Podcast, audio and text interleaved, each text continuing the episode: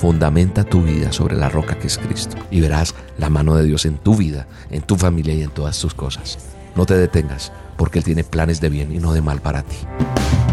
La dosis diaria con William Arana. Para que juntos comencemos a vivir.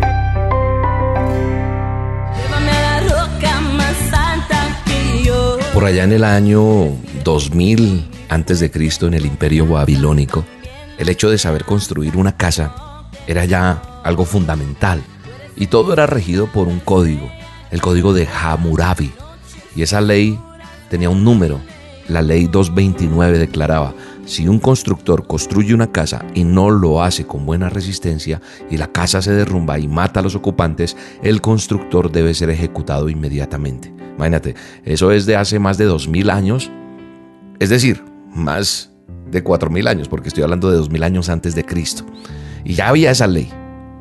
Si una casa se caía y mataba a sus ocupantes, el constructor en esa época, esa ley Hammurabi era que el que había construido esa casa debería ser ejecutado inmediatamente.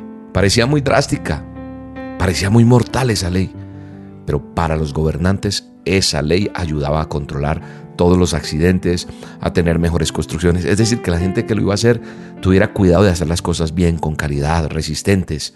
Y que fuera resistente no solamente al momento, sino a cualquier tipo de clima o desastre natural. Imagínate eso en esa época. Hoy en día es más fácil porque dice, hay mucha tecnología, se han, se han inventado muchas herramientas, muchos productos, eh, muchas cosas para que haya más seguridad. Pero a mí lo que me sorprende de esta historia es cómo Jesús, cuando viene a la tierra, eso sucedió dos mil años antes de Cristo, ya cuando Jesucristo viene a la tierra y eh, vive en medio de los hombres de su época.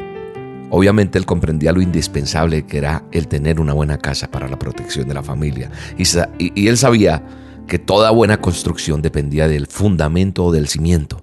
De dónde está fundamentada, dónde está cimentada, cuáles son las bases de tu casa. Con la casa que tú tienes, donde tú vives, de acuerdo a unos planos, a unos cimientos, uno sabe cuántos pisos se le pueden poner, si aguantaría o no, o se sabría en un momento de calamidad. Por eso él, sabiamente, dijo las siguientes palabras.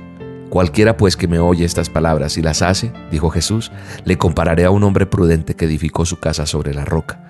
Descendió la lluvia y vinieron fríos y soplaron vientos y golpearon contra aquella casa y no cayó porque estaba fundada, o sea, estaba cimentada, dice el Mesías, sobre la roca.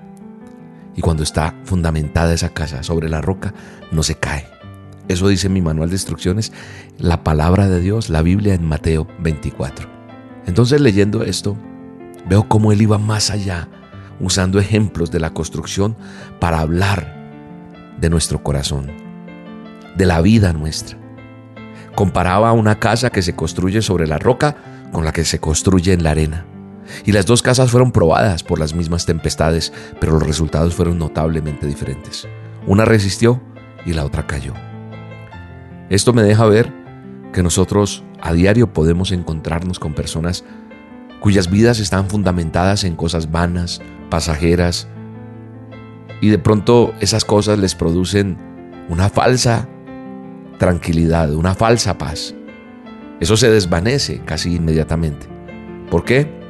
Porque esas personas tienen su vida fundamentada en precisamente cosas banales, pasajeras. Y entonces esa vida se cae fácilmente.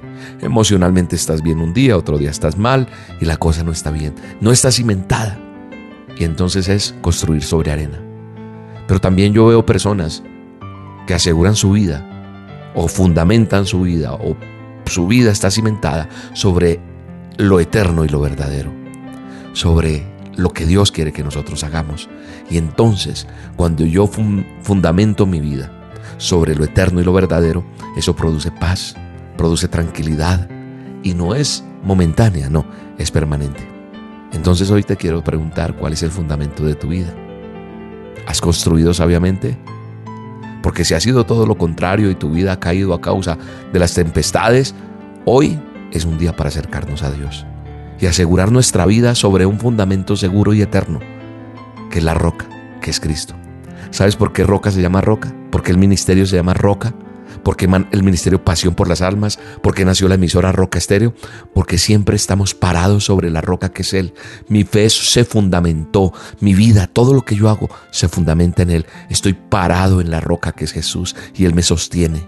Entonces mi vida está fundamentada sobre Él sobre lo eterno, sobre lo verdadero, porque tal vez antes miraba lo banal, lo que se iba, satisfacciones momentáneas, logros momentáneos, cosas que el mundo busca pero que no traen bendición. Y hoy te vengo a decir en el nombre de Jesús, fundamenta tu vida sobre la roca que es Cristo.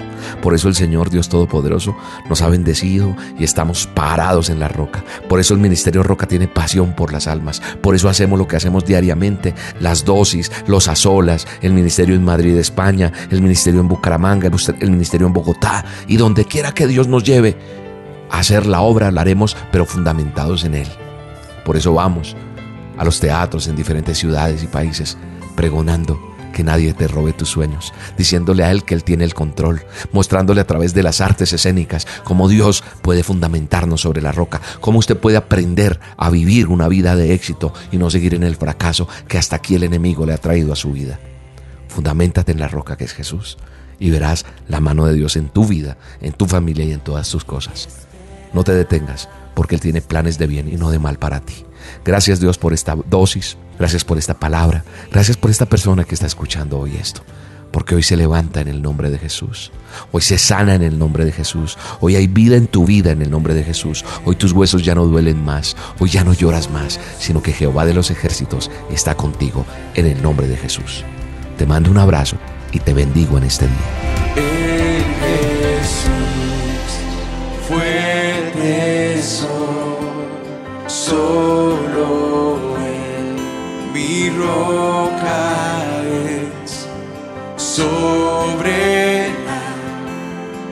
tempestade.